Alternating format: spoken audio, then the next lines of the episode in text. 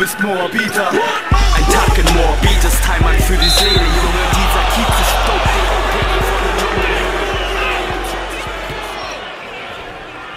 Hallo und herzlich willkommen zu 21 Hoops, dem Podcast für Morbita Basketballkultur. Ihr merkt schon, ich bin wieder draußen, es geht wieder los. Wir haben jetzt die ersten Trainingseinheiten draußen und demnächst vielleicht auch wieder in der Halle. Das heißt, schnürt eure Schuhe, seid bereit und seid ready für die neue, vielleicht Saison, für alles, was jetzt kommt. Wir hoffen, es geht so weiter. Wir hoffen, wir können weiter zocken. Ich will jetzt aber anfangen mit dem Training, deswegen für den Rest des Podcasts schicke ich zurück ins Studio. So, und da sind wir jetzt hier wieder zurück im Studio, ähm, so quasi bei mir hinten in der Kammer, wie sonst jedes Mal. Ja, wir wissen jetzt schon, es geht weiter, der Sommer kommt, die Inzidenz geht runter und solange das so ist, können wir ein bisschen Training draußen machen. Deshalb möchte ich jetzt gerne euch einmal eine Übersicht geben und zwar darüber, welches Team wann trainiert. Also das Ganze geht damit los, die Damen 1 trainieren Dienstag und Donnerstag ab 19 Uhr auf dem Sportplatz vor der Menzelschule bzw. dem Gymnasium Tiergarten. Dasselbe gilt für die Damen 2, die trainieren dort zusammen. Herren 1, Samstag 11 bis 13 Uhr. Ähm, den genauen Ort erfahrt ihr dann beim Teammanager. Die Herren 2 trainieren am Mittwoch um 19 Uhr auf dem Menzel Court.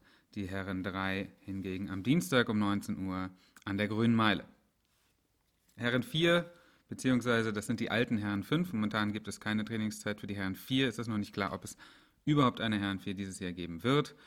Das werden wir in den nächsten Wochen und Monaten erfahren. Also die alten Herren 5, die trainieren am Mittwoch auch 19 Uhr Menzel.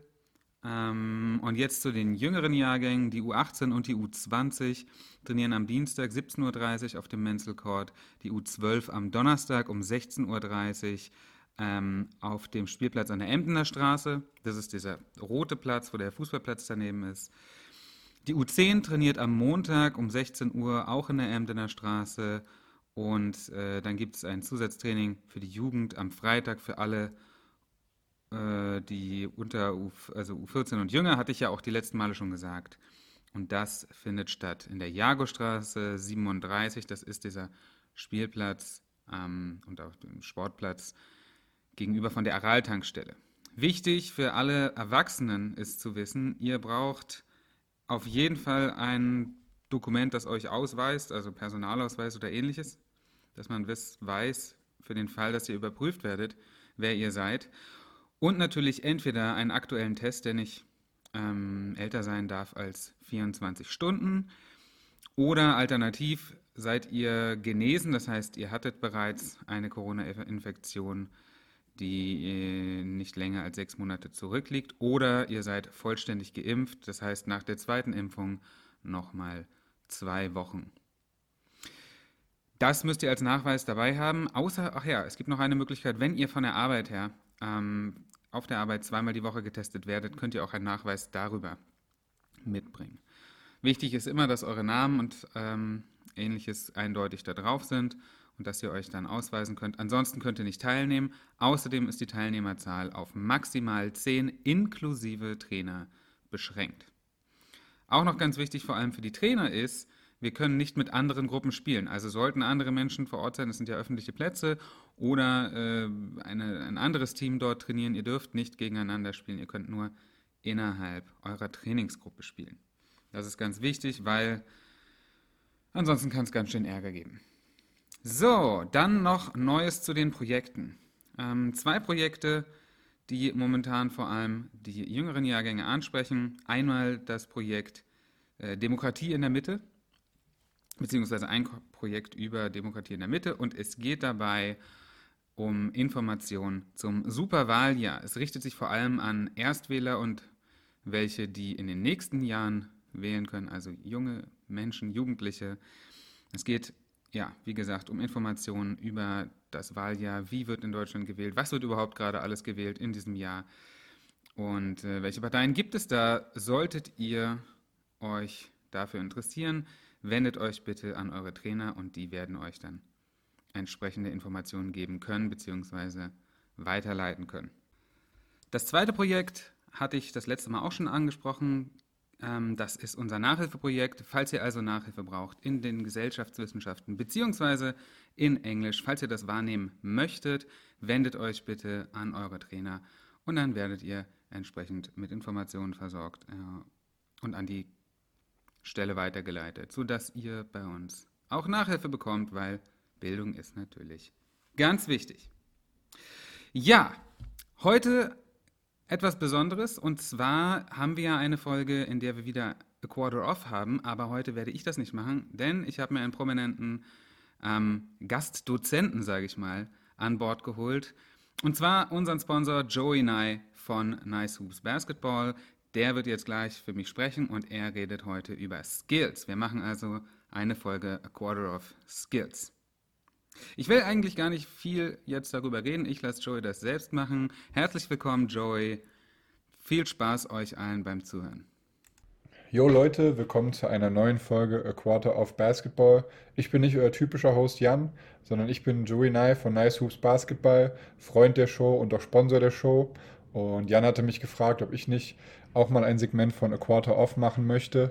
Und deswegen machen wir heute A Quarter of Basketball Skills. Wir werden heute über das erste Thema des Skills reden, und zwar den Wurf.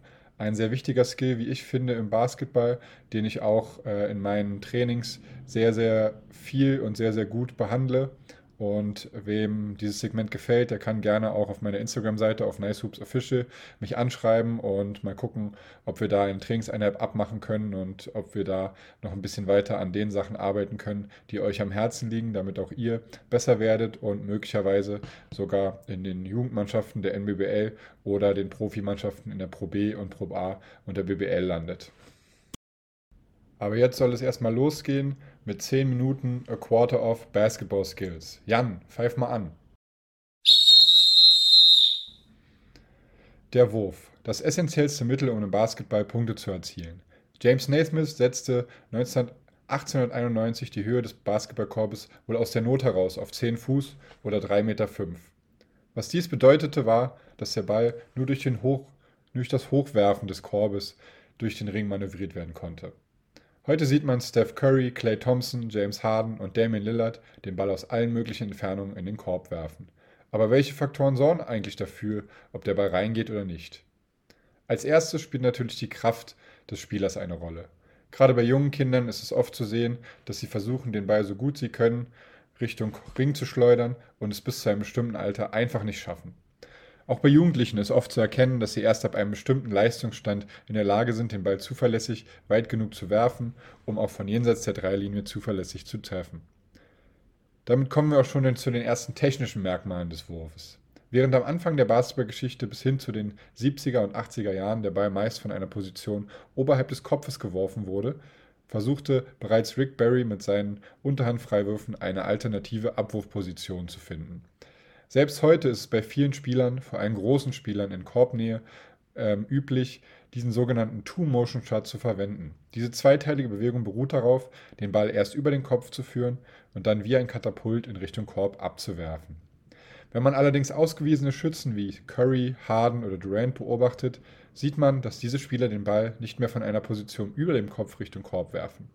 Sie benutzen einen One-Motion-Shot was bedeutet, dass sie den Ball von der Position, wo sie den Ball fangen, direkt in die Wurfbewegung bringen. Mit der Fangposition ist hier nicht die Position auf dem Feld gemeint, sondern die Position der Arme und Hände relativ zum Körper.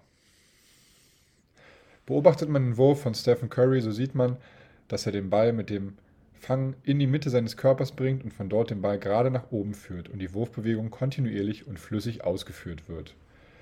Dadurch ist er in der Lage, den Schwung der Aufwärtsbewegung zu nutzen, um größere Distanzen beim Wurf zu überbrücken. Das ist bei dem Two-Motion-Shot mit, mit dem Abwurfpunkt über Kopf wie ein Katapult nicht möglich, da man zwar die gleiche Kraft aus den Armen und Beinen benutzt, aber der Schwung und die Beschleunigung des Balles über die Distanz vom Bauchnabel bis zum Kopf nicht genutzt werden kann. Der zweite Punkt, der entscheidet, ob ein Wurf reingeht oder nicht, ist die Distanz. Je näher man dran steht, desto größer ist die Wahrscheinlichkeit, dass der Ball reingeht. In dem Moment, wo das Auge zielt und die gesammelten Infos ans Gehirn weitergibt, leitet der Körper Prozesse in die Wege, um Richtung und Distanz in Balance um Kraft umzusetzen. Je weniger Distanz man zurücklegen muss, desto weniger Kraft muss mobilisiert werden. Dies dauert nicht so lange und ist einfacher abzuschätzen, je kürzer die Distanz ist. Deswegen ist ein Wurf von der Zonengrenze leichter und hochprozentiger als ein Wurf aus der Mitteldistanz zwischen Zone und Dreierlinie. Dieser ist wiederum leichter und hochprozentiger als ein Wurf von jenseits der Dreierlinie. Die dritte Komponente ist das Tempo des Wurfes. Jeder, der schon mal gespielt hat, kennt es. Wenn man allein in der Halle steht und relaxed locker leicht in seinem eigenen Tempo werfen kann, trifft man auch schon mal 8 von 10 Dreier oder sogar noch besser. Bekommt man dann ein Zeitlimit oder nur ein bestimmtes Fenster, in dem man frei ist, sinkt die Trefferquote relativ schnell und man fragt sich, wieso man vorher beim Wurftraining so gut getroffen hat und jetzt nicht mehr. Man muss den Wurf schneller loswerden, so müssen alle Teilbewegungen des Wurfes schneller hintereinander ausgeführt werden und es kommt gelegentlich zu Überlagerungen des, der Bewegungsprogramme. Der Wurf besteht typischerweise aus fünf Phasen: dem Fangen des Balles, dem Setzen der Füße, dem Zielen, dem Führen des Balles zur Abwurfposition und der Release des Balles. Diese Phasen schließen nahtlos und am besten ohne Pause aneinander an. Bei Ballerhalt, also beim Fangen des Balles, muss der Ball direkt in die Position gebracht werden, von der der Ball zur Abwurfposition geführt werden soll. Hierbei sollte der Ball in der Wurfhand geführt werden, welche mit angewinkeltem Handgelenk den Ball mit den Fingern kontrolliert und umfasst. Dadurch geht man sicher, dass man den Ball kontrollieren kann und dementsprechend besser zielen kann. Damit das ohne Umwege passiert, muss der Ball am besten zur Mitte vom Körper geführt werden, damit der Weg des Balles nach oben eine gerade Linie ist. Fast gleichzeitig wird der Blick zur Mitte vom Ring gesetzt, damit man das Ziel vor Augen hat.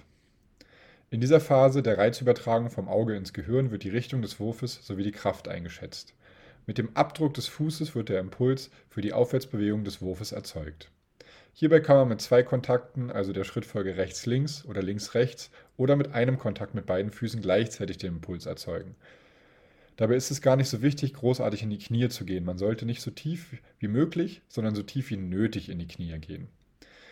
Durch diesen Impuls und die vorgegangene Bewegung zu dem Punkt auf dem Feld, wo man den Ball erhält, genügt bei einer guten Ausführung, um genug Schwung zu erzeugen und die Distanz Richtung Korb zu überbrücken. Es braucht Kraft aus den Beinen, aber vor allem Schwung in den Wurfbewegungen und einem starken Abdruck des Fußgelenks in den Boden. Mit dem Abdruck des Fußgelenks werden die Beine gestreckt und gleichzeitig der Ballverfangpunkt zum Abwurfpunkt bewegt. Hier kommt es auf den individuellen Spieler an, wo dieser am besten ist. Stephen Curry wirft seinen Wurf knapp vor der Stirn, sodass er unter seiner Hand hindurch den Ring sieht. Kevin Durant hingegen nimmt den Ball mehr über seine Stirn für einen höheren Abwurfpunkt. Es gibt auch Spieler wie Lonzo Ball, die den Ball auf die andere Seite des Körpers führen. Jeder Spieler hat ein dominantes Auge, welches für das Zielen verantwortlich ist. Bei Rechtshändern ist es typischerweise das rechte Auge. Es ist allerdings das linke Auge, so muss man entweder die Kopfposition oder die Abwurfposition ändern, um beim Wurf in der Lage zu sein, mit dem dominanten Auge zu zielen.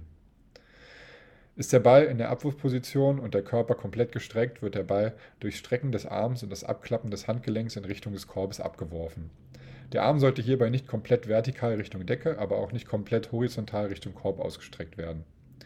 Auch hier ist es von Spieler zu Spieler unterschiedlich. Bewegt man sich allerdings bei einem Winkel von ca. 45 Grad, hat man eine hohe Chance, dass der Ball zumindest die richtige Distanz zurücklegt. Dieser Ablauf ist sehr komplex. Je höher das Tempo und je kleiner das Zeitfenster ist, in dem man den Wurf loslassen muss, aufgrund von Zeitbegrenzung oder einem heranstürmenden Gegenspieler, können sich in diesem Prozess Fehler einschleichen. Damit kommen wir auch zum, zum, schon zum vierten Faktor für einen erfolgreichen Wurf, die Bewegungsausführung. Wir haben gerade über die fünf Phasen des Wurfes geredet. Hierbei ist es vor allem wichtig, Balance, Kraft und Schwung zu erzeugen und diese in die richtige Richtung, also Richtung Korb zu lenken. Dabei sind die Fußstellung und die Ausrichtung des gesamten Körpers, aber vor allem die Hüfte und des Ellbogens entscheidend. Früher wurde uns und auch mir noch beigebracht, dass man beim Wurf alle zehn Zehen richtig zum Korb stellen muss. In den letzten Jahren allerdings haben Sportwissenschaftler herausgefunden, dass diese Position sehr erzwungen und sehr verkrampft ist. Versucht man sich mit 10 Zehen zum Korb hinzustellen und dann einen Ball von der Wurfposition in die Abwurfposition zu bringen, wird so versteift der Körper und ist sehr angespannt. Im Zuge von Coach Clinics der letzten Jahre hier in Berlin werden die Teilnehmer dazu angeregt, eine Position zu finden, bei denen sie locker stehen und trotzdem ihren Wurfarm in Richtung des Ziels ausstrecken, auszustrecken. Hier bedient man sich Erkenntnissen und Positionen anderer Sportarten. Ein Sport, der in den letzten Jahren in Deutschland auf hohen Anklang stößt, ist das allseits beliebte Dartspiel. Hier müssen die Wettkämpfer aus einer stehenden Position ein Ziel treffen, wie beim Basketball. Dartspieler stehen nicht gerade zur Scheibe, sondern haben ihren Körper so gedreht, dass die vordere Hüfte und der Ellbogen direkt zum Ziel zeigen. Überträgt man dieses Konzept auf den Wurf, so stehen die Füße leicht versetzt mit den Zehen nicht direkt zum Ziel, sondern um ca. 15 Grad verschoben, sodass die Hüfte an der Seite, wo der Ball abgeworfen wird, automatisch nach vorne bewegt wird. Nun ist auch klar, ein Arm, der den Ball führt und ein Arm, der eine Hand, die den Ball nur stützt oder schützt. Nun wird die Bewegung schon vorher beschrieben und eingeleitet und durchgeführt. Mit dem Abdruck des Fußes soll das Gewicht etwas mehr auf dem Vorderfuß liegen, weil von dieser Seite auch der Ball abgeworfen wird. Dadurch wird die Balance erzeugt und die Kraft durch den Abdruck des Fußgelenks. Sind nun Hüfte und Ellbogen an der Abwurfsposition Richtung Korb ausgerichtet, muss der Arm nur noch in die schon vorgegebene Richtung ausgestreckt werden und das Handgelenk in diese abgeklappt werden. Hier kann es aufgrund von verschiedenen Faktoren zu technischen Ungenauigkeiten beim Fangen, Abdrücken mit dem Fußgelenk, Timing des Abwurfs oder Körperhaltung im Rumpf, zum Beispiel im Hohlkreuz kommen. Passt die Ausführung von dem Timing, der Balance oder die Körperausrichtung nicht zusammen, ist es schwieriger, einen Treffer zu erzielen. Der letzte Punkt, der entscheidet, ob ein Wurf im Spiel reingeht oder nicht, ist die Verteidigung. Natürlich gibt es Spieler wie Curry oder Durant, bei denen man denkt, dass man eigentlich keine Chance hat und nur der Offensivspieler entscheidet, ob der Ball reingeht oder nicht. Allerdings schaffen es Spieler wie Kawhi Leonard, Draymond Green oder vor allem Rudy Gobert es immer wieder auch solche Spieler dazu zu zwingen, schwierige Würfe zu nehmen mit weniger Zeit, mehr Tempo, schwieriger Ausrichtung des Körpers oder schnellerer Durchführung der Bewegung, wodurch die Trefferquote niedriger wird. Und da sind die 10 Minuten auch schon wieder vorbei. Ich hoffe, ihr habt es genossen und wenn ihr noch mehr darüber erfahren wollt, wie ich arbeite und wie ich den Wurf Leuten beibringe, dann schreibt mir bei Nice Hoops Official auf Instagram oder bei Nice Hoops Basketball auf Facebook und dann machen wir eine Einheit zusammen, um zu gucken, wie wir euren Wurf verbessern können. Vielen Dank, Joey, für diesen erfrischenden Gastbeitrag. Ich hoffe, du kommst irgendwann mal wieder. Ja, Leute, damit ist die Folge auch schon fast vorbei. Eine Sache möchte ich äh, am Ende doch noch erwähnen. Und zwar ist die Fantasy Basketball Season vorbei und wir haben zwei Gewinner. Fantasy Basketball, ich werde es jetzt nicht genau erklären, aber wir haben eine kleine Runde, die spielt. Jeder kann sich daran beteiligen, wenn die Saison wieder losgeht. Dann werde ich das hier auch nochmal ähm, genauer erklären. Auf jeden Fall haben wir für den BBL Fantasy Manager einen Sieger und zwar ist das Richie. Er hat mit so unfassbar vielen Punkten Vorsprung gewonnen, dass man eigentlich jetzt mal gucken muss, ob das auch seine Richtigkeit hat, nicht, dass er irgendwelche Insider-Informationen bekommen hat. Naja, ähm, und den NBA-Manager, den hat Morian gewonnen, mit nicht ganz so viel Punkten Vorsprung. Also herzlichen Glückwunsch an die beiden Gewinner. Ihr könnt äh, euch auf einen grandiosen Preis freuen. Und was das ist, das weiß nur Andi. Das heißt, meldet euch bei ihm und von ihm kriegt ihr euren Preis und dann sagt uns, was es ist. Alles klar, Leute. Vielen, vielen Dank, dass ihr auch diese Woche wieder zugehört habt. Ähm, in zwei Wochen kommt die nächste Folge, dann wieder mit Gast. Ich freue mich auf euch. Ich freue mich jetzt erst mal zum Training regelmäßig zu gehen und dann in zwei Wochen auf die neue Folge. Also, bis dann, haut rein. Ich bin Moorbieter, du bist Moorbieter. Ich bin Moorbieter, du bist Moorbieter. Ich bin Moorbieter, du bist Moorbieter. Tacken Moor, Beat ist Heimat für die Seele, Junge, dieser Kiez ist dope.